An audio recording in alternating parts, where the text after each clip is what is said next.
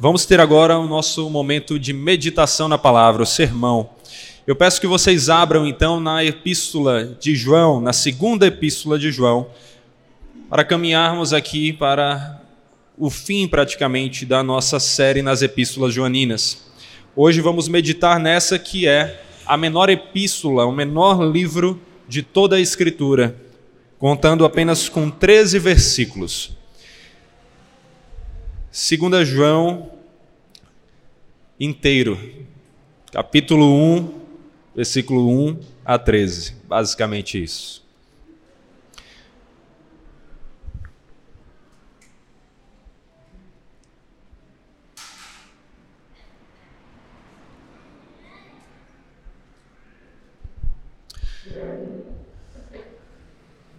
Vou ler o texto de 2 João e vocês me acompanham aí. O presbítero, a senhora eleita e aos seus filhos, a quem eu amo na verdade. E não somente eu, mas também todos os que conhecem a verdade, por causa da verdade que permanece em nós e conosco estará para sempre. Que a graça, a misericórdia e a paz da parte de Deus Pai e de Jesus Cristo, Filho do Pai, estejam conosco em verdade e amor. Fiquei muito alegre por ter encontrado alguns de seus filhos que andam na verdade, de acordo com o mandamento que recebemos do Pai. E agora, Senhora, peço-lhe, não como se escrevesse mandamento novo, mas o mesmo que temos tido desde o princípio que nos amemos uns aos outros. E o amor é este: que andemos segundo os mandamentos de Deus. Este mandamento, como vocês ouviram desde o princípio, é que vocês vivam nesse amor.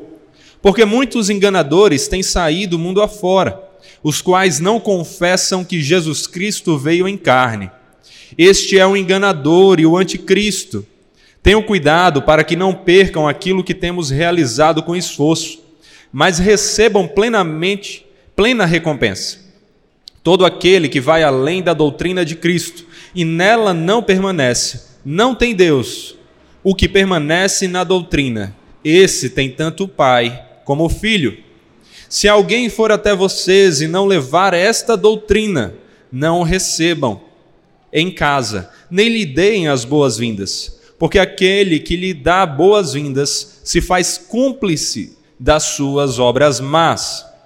Ainda tinha muitas coisas a lhes escrever, mas não quis fazê-lo com papel e tinta, pois espero ir visitá-los e conservaremos e conversaremos pessoalmente para que a nossa alegria seja completa.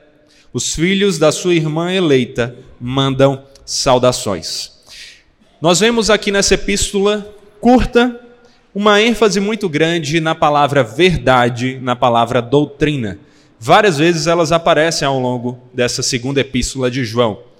Aqui, meus irmãos, nós estamos vendo o papel da centralidade da verdade na vida cristã. Enquanto nós vivemos no pós-modernismo, nesse século 21, em que as pessoas negam a verdade e dizem que cada um tem a sua própria verdade, pode fabricá-la para si mesmo. As Escrituras nos lembram o papel essencial da verdade. A verdade está na essência da vida cristã. A verdade está na essência da vida cristã. E esse é o ensino principal que nós podemos encontrar nessa epístola aqui. Como o cristão não pode viver sem a verdade. A partir disso, nós vamos ver em um primeiro momento João nos mostrando que um dos como a verdade está na essência da vida cristã, o cristão precisa conhecer a verdade. Essa é uma das coisas mais importantes para a vida cristã: conhecer a verdade. Nos primeiros versículos, nós vemos o apóstolo João se chamando de presbítero e dizendo: o presbítero, ou seja, o apóstolo João, aqui, como nós sabemos por questões contextuais, a senhora eleita e aos seus filhos existe um pequeno debate sobre quem são essa senhora eleita e os filhos. Mas é mais comum a interpretação que adotamos aqui de que João está usando de símbolos para a igreja, senhora eleita, e os membros, seus filhos. Então aqui João está escrevendo para uma igreja específica, a quem ele usa por meio de símbolo uma figura aqui de senhora eleita, e aos membros dessa igreja, que são os seus filhos. João, ao se dirigir a esse povo, a essa igreja, diz que ama cada um deles, mas ele frisa e qualifica que tipo de amor é esse. Qual é o amor que nós vemos João declarar que possui por esses irmãos? O amor na verdade. O amor na verdade. E ele continua: E não somente eu, mas todos os que conhecem a verdade, por causa da verdade que permanece em nós, em conosco estará para sempre. Todos os que conhecem a verdade. João está escrevendo junto com outros cristãos para um outro grupo de cristãos. No versículo 13, você vê ele terminando a epístola e ele diz: Os filhos da sua irmã eleita mandam saudação, saudações. Ou seja, João está aqui representando uma outra igreja em comunicação com a igreja a quem ele se dirige nessa epístola. E ele mostra que todos estes são aqueles que conhecem a verdade. O cristão não pode viver guiado por esse relativismo de nossos dias, acreditando de que não existe uma verdade objetiva e absoluta, mas que cada um pode criar a sua verdade. Que a verdade é um conceito cultural que depende de povo para povo, de época para época. João e as escrituras como um todo enfaticamente dizem não. A verdade não é algo relativo. A verdade não é algo subjetivo, fabricado pelo sujeito. A verdade é absoluta, ela é eterna.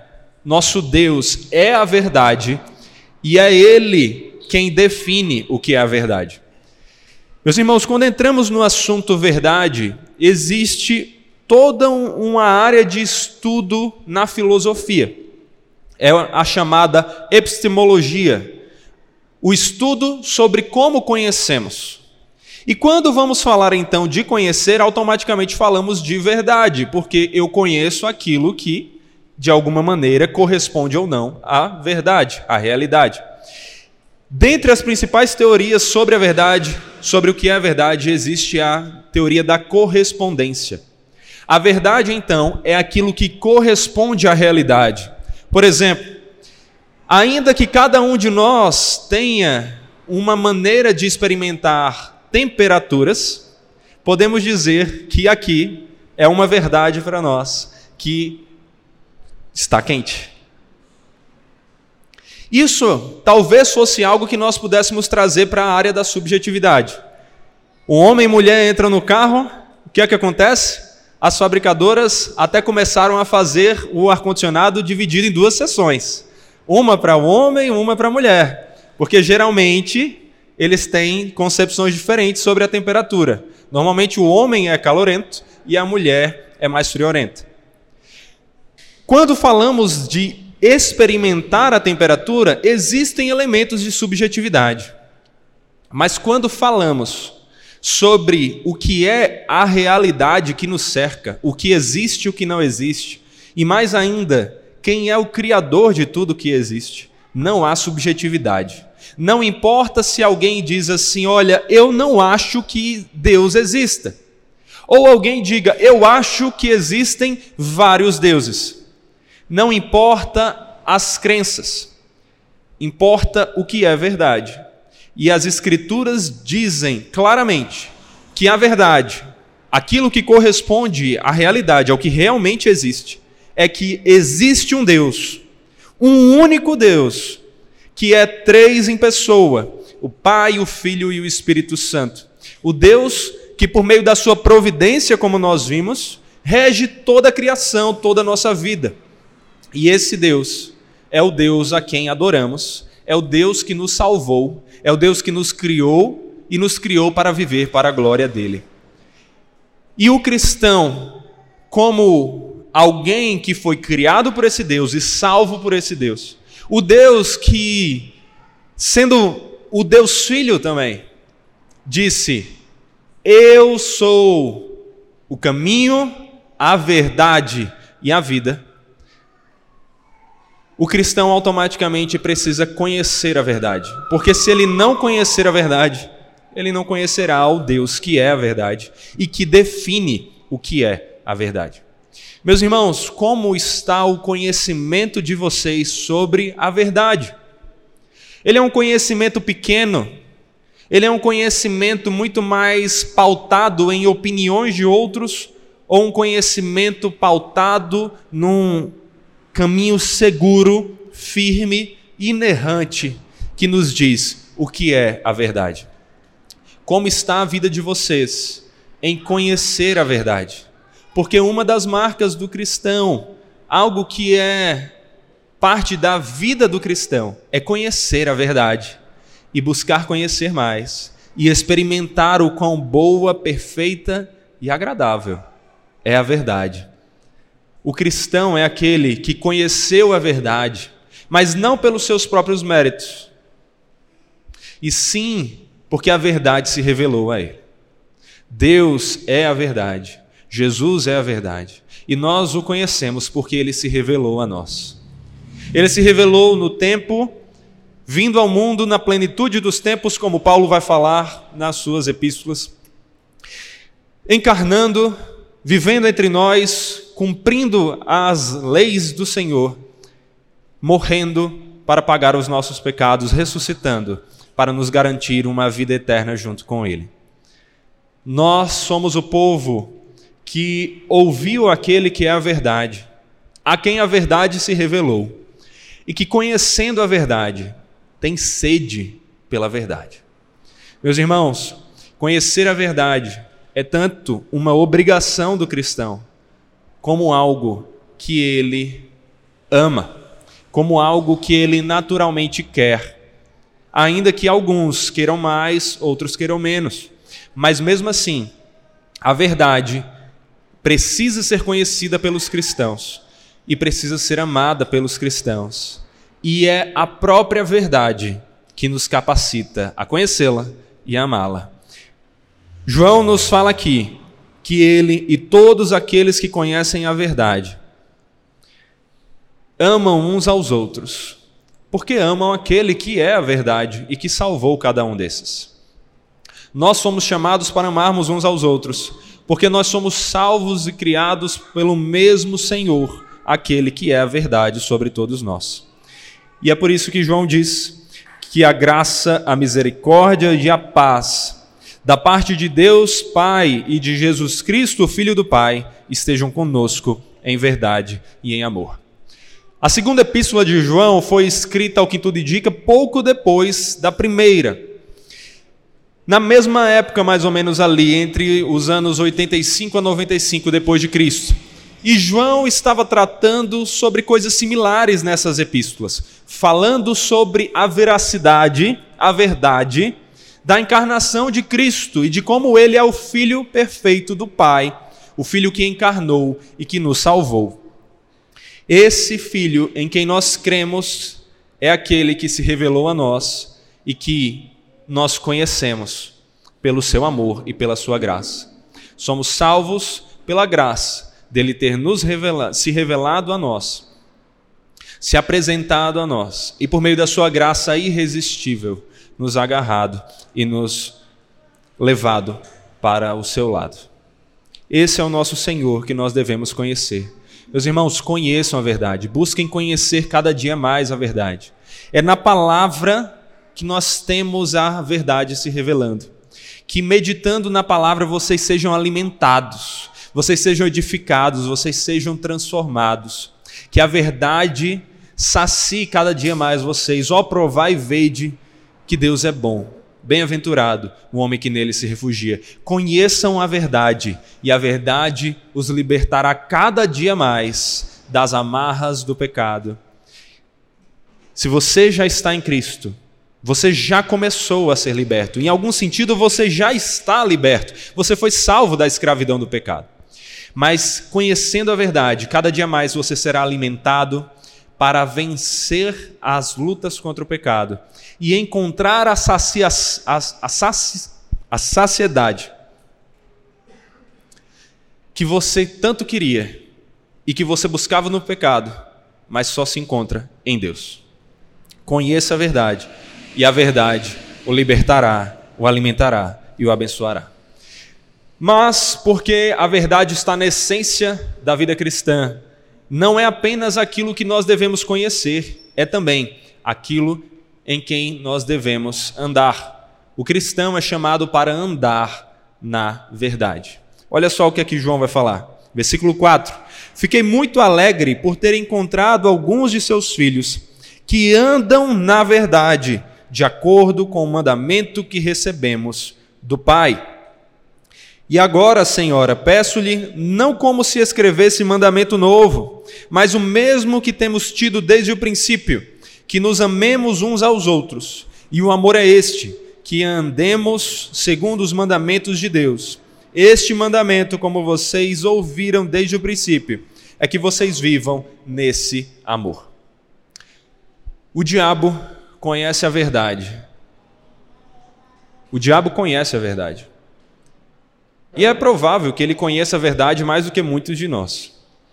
Mas o diabo não anda na verdade. O diabo sabe quem é Deus, o diabo sabe quem é Jesus. O diabo sabe o que as Escrituras, de maneira geral, ensinam. Mas ele não anda em conformidade com ela. Pelo contrário, ele não anda nos mandamentos do Senhor. Por quê? Porque ele não ama o Senhor. O Senhor não se revelou a ele de forma vivificadora, transformadora. Mas nós que estamos em Cristo, não apenas conhecemos a verdade porque ela se revelou em nós, nós somos chamados para andarmos na verdade, porque ela nos dá também o caminho. Aquele que é a verdade é também o caminho, o único caminho que nos leva ao Pai, o caminho que devemos trilhar, o caminho que o próprio Deus trilha conosco, mesmo diante das lutas da vida. Meus irmãos, Conhecer a verdade é uma benção, é o que nos transforma. Mas não é tudo. Como eu falei, há pessoas que de alguma maneira conhecem a verdade. Nós precisamos também andar na verdade. Como está a sua vida em Cristo? Sua vida nos caminhos daquele que é a verdade, mas também é o caminho. É Ele que vai lhe capacitar a andar na Sua vontade.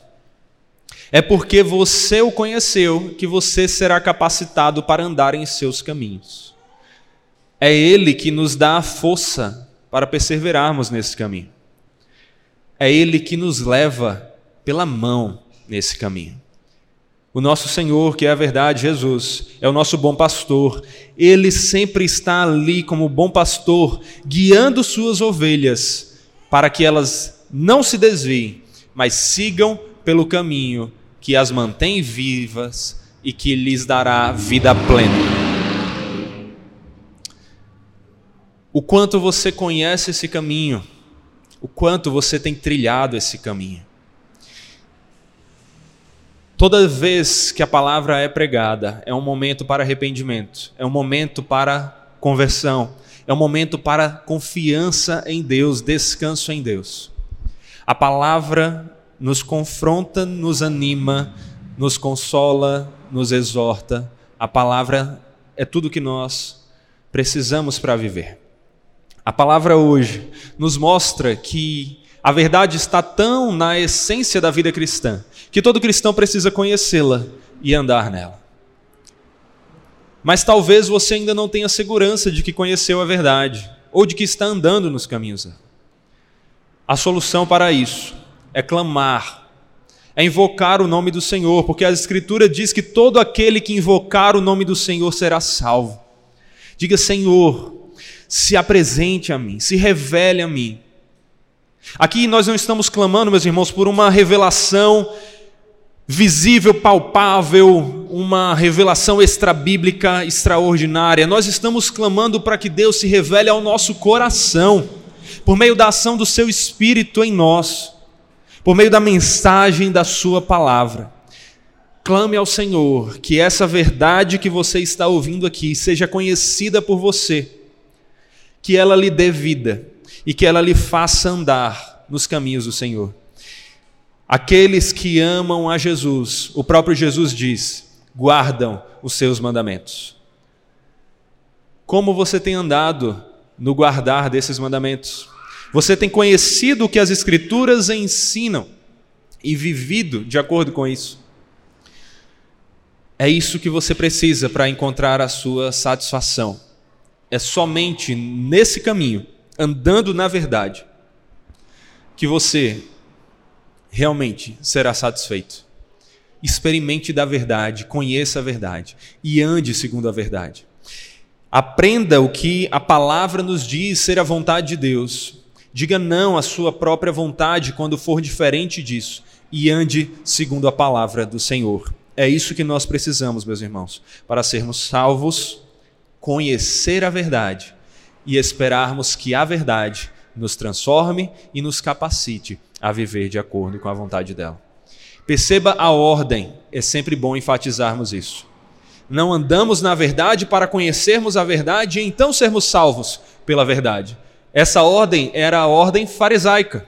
Era a ordem em que as nossas obras são o caminho para a nossa salvação. Mas é diferente.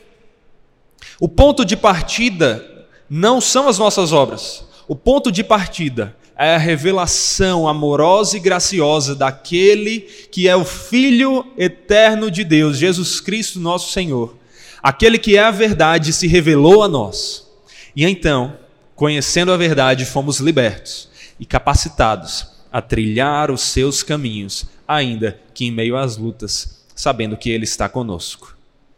Por isso, conheça a verdade, mas também ande na verdade, capacitado por ela mesma, capacitado por Deus, capacitado pelo Senhor, capacitado pela palavra que Ele nos dá. Além disso, meus irmãos, porque a verdade está na essência da vida cristã, não somente temos que conhecê-la, não somente temos que andar nela, nós também temos que perseverarmos nela. Nós precisamos permanecer na verdade. Olha o que aqui João vai dizer, versículo 7. Porque muitos enganadores têm saído do mundo afora, os quais não confessam que Jesus Cristo veio em carne.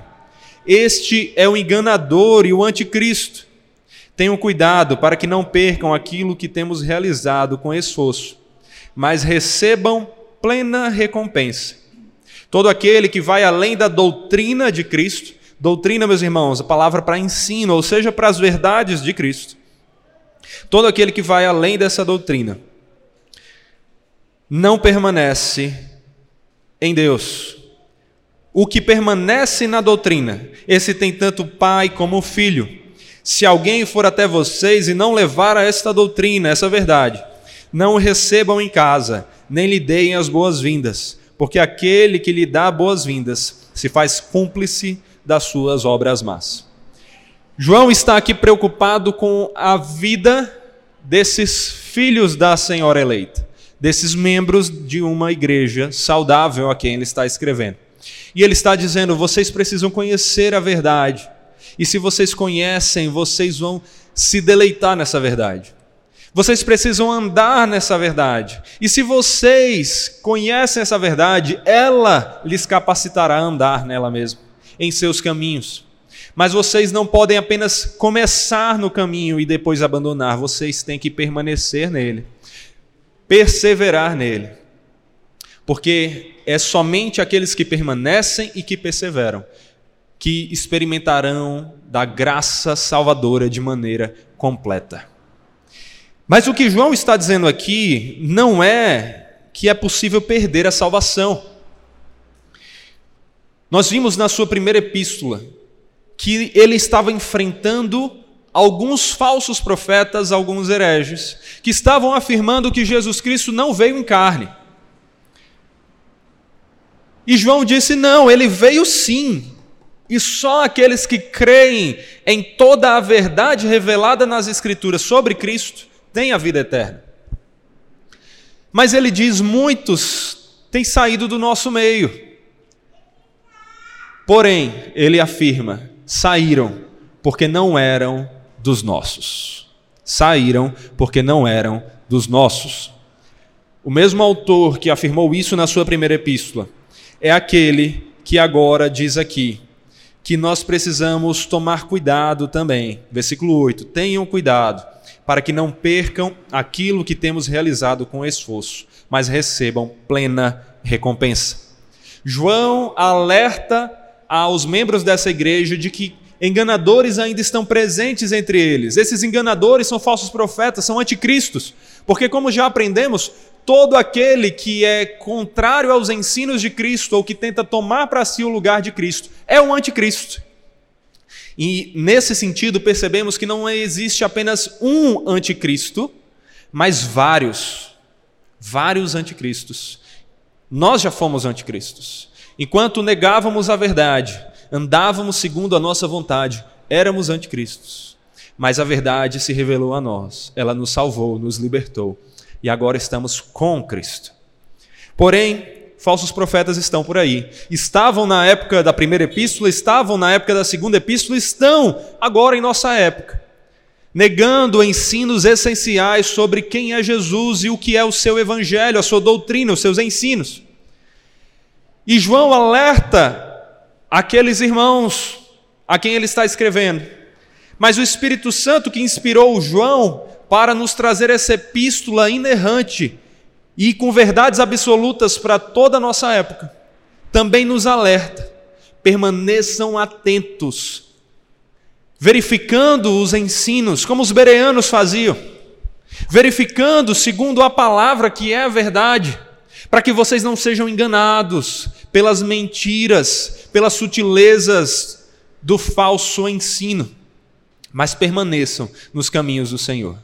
De novo, isso não significa que uma vez tidos sido salvos podemos perder a salvação. Não. João afirma: os que saem do nosso meio eram porque não eram dos nossos. A Bíblia nos mostra, meus irmãos, que aqueles em quem Deus começou a obra, ele há de completá-la até o dia de Cristo Jesus. Não porque nós somos bons o suficiente para perseverarmos, mas porque nosso Deus é bom o suficiente para nos preservar. Jesus diz: Eu sou o bom pastor, as minhas ovelhas ouvem a minha voz, elas estão em minhas mãos e ninguém consegue arrebatá-las. Ninguém pode nos tirar dos braços de Cristo. Uma vez nos braços dele, eternamente estaremos ali, desfrutando do seu amor, desfrutando do seu cuidado. Nesse aspecto, estamos olhando para a soberania de Deus, a ação de Deus de nos preservar. Mas João nos lembra aqui que a soberania de Deus não anula a nossa responsabilidade humana, a nossa responsabilidade de perseverarmos. Pelo contrário, as duas coisas andam lado a lado, uma apoiando a outra. Ainda que, claro, aquilo que faz com que o nosso perseverar tenha sucesso, seja a capacidade perfeita de Deus de preservar nos seus caminhos aqueles que ele elegeu desde a eternidade. Esses somos nós, os que estão em Cristo. Se seu coração descansa em Cristo, persevere. Cuidado para não ser enganado pelos falsos ensinos, pregados aí por falsos profetas em igrejas falsas, com teologias neopentecostais, teologia da prosperidade, teologia coaching de autoajuda, ensinos que mais querem fazer com que você se sinta uma espécie de Deus que merece louvor, ao invés de fazer com que você reconheça que você é um pecador, que merecia condenação, mas foi graciosamente amado e por isso foi salvo. Não se deixe enganar pelos ensinos mentirosos. Conheça a verdade, ande na verdade, permaneça na verdade, porque aquele que é a verdade vai preservar. Saiba que seu esforço não é vão, porque aquele que começou a boa obra em você vai completá-la. Persevere, meu irmão. Você conheceu o Evangelho, conheceu a Cristo. Descanse em Cristo, descanse no Evangelho e viva de acordo com a vontade do nosso Deus. Por fim, meus irmãos, em um último momento aqui, vemos que porque a verdade está na essência da vida cristã, além de conhecermos a verdade, andarmos na verdade e permanecermos na verdade, nós precisamos também nos alegrarmos na verdade. Versículo 12. Ainda tinha muitas coisas a lhes escrever, mas não quis fazê-lo com papel e tinta, pois espero ir visitá-los e, e conversaremos pessoalmente, para que a nossa alegria seja completa. Como que a alegria seria completa? Ao conversarem sobre a verdade. A alegria seria completa quando aqueles irmãos, todos conhecendo a verdade, amando a verdade, andando na verdade, permanecendo na verdade, se encontrassem para conversar mais sobre a verdade, olharem juntos pelos olhos da fé para a verdade e então se alegrarem, sabendo que nosso Deus, Senhor Jesus, a verdade eterna do nosso Pai, Ele é aquele que nos dará a alegria que nós tanto buscamos. As pessoas seguem buscando satisfação nas coisas do mundo. No sexo, no dinheiro, nas drogas, em realizações profissionais, acadêmicas, familiares mas não é o seu filho, filha, esposo, esposa, não é a sua família, não é o quanto você tem na sua conta ou recebe mensalmente, não é o quão bem academicamente você foi, não é o quão bem de saúde você está, nenhuma dessas coisas que vai lhe dar a alegria que seu coração tanto anseia. Essas coisas são muito pouco você precisa buscar mais.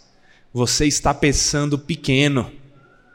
Pare de pensar pequeno. Pense grande. Pense naquele que é infinitamente grande, o nosso Deus. Só Ele pode satisfazer o nosso coração. Meus irmãos, o que é alegria, senão uma parte do fruto do Espírito Santo? Quais são os frutos do Espírito? Primeiro, que não são os, é um só, o fruto singular. Mas esse fruto tem vários aspectos. Um deles é o amor, o amor que deve nos guiar a obedecer os mandamentos do Senhor e amarmos a Ele e ao próximo. O amor que experimentamos dele, que é a fonte do amor perfeito, e que então temos o nosso coração cheio para despejar e compartilhar com os outros. Mas não é somente amor. Depois do amor vem o quê? Amor, alegria. Alegria é o segundo aspecto descrito por Paulo, que faz parte do fruto do Espírito. Então, onde você vai encontrar aquele amor que você tanto deseja? Onde você vai encontrar aquela alegria que tanto busca? Não é nas coisas do mundo. Não é numa paixão de um relacionamento à la Hollywood. Não é no desfrutar das riquezas, não é numa vida sem lutas, sem calor, sem tribulações. Sabe onde você vai encontrar a sua satisfação e a sua alegria? No Deus, que é amor e que é também a fonte de toda alegria. É por isso que Paulo nos diz em Filipenses 4: alegrem-se no Senhor. Outra vez digo: alegrem-se. Deus quer que vocês se alegrem, mas não é nos reels engraçadinhos do Instagram, não é nas séries do Netflix, não é em nada que o mundo tem a oferecer. Essas coisas podem até ter seu valor aqui e ali, mas a alegria que você tanto anseia, a única que vai preencher o seu coração, é aquela que se encontra em Deus. Meu irmão, você quer ser alegre? Minha irmã, você quer encontrar alegria? Pense grande. Pare de se satisfazer com pouco. Pare de tentar encontrar a cura para a sua tristeza nos efeitos placebo dessas coisas fúteis e pequenas. Olhe para aquele que é maior do que tudo, para aquele que está acima do céu que criou todas as coisas. Olhe para Deus. É Ele que o seu coração está buscando. C.S. Lewis disse uma vez: a prova de que há algo além deste mundo é que nada neste mundo consegue nos satisfazer. Estou parafraseando aqui o ensino dele, assim como ele parafraseou o que as Escrituras ensinam. Você não vai encontrar a solução para os seus problemas em remédios, em riqueza, nem mesmo num relacionamento familiar perfeito, supostamente. Não coloque esse peso sobre ninguém, porque ninguém será capaz de lhe satisfazer. Às vezes as pessoas pensam no casamento assim: eu vou casar porque eu quero que o meu parceiro, a minha parceira me façam feliz. Está errado. Eles não vão conseguir fazer isso. Mas aí tem gente que com uma boa intenção quer inverter, quer dizer: não, eu entendo, eu vou casar para que eu possa fazer o meu parceiro e a minha parceira feliz.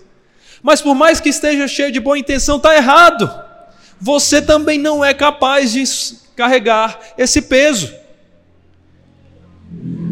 A única forma de você ser feliz, solteiro ou casado, é olhando para aquele que é fonte da alegria e descansando nele. Você quer ser feliz? Busque ao Senhor. Conheça a verdade ande na verdade pelas forças dela mesma. Permaneça na verdade, porque ela vai lhe preservar. E se alegre na verdade, a verdade que é a fonte da nossa alegria.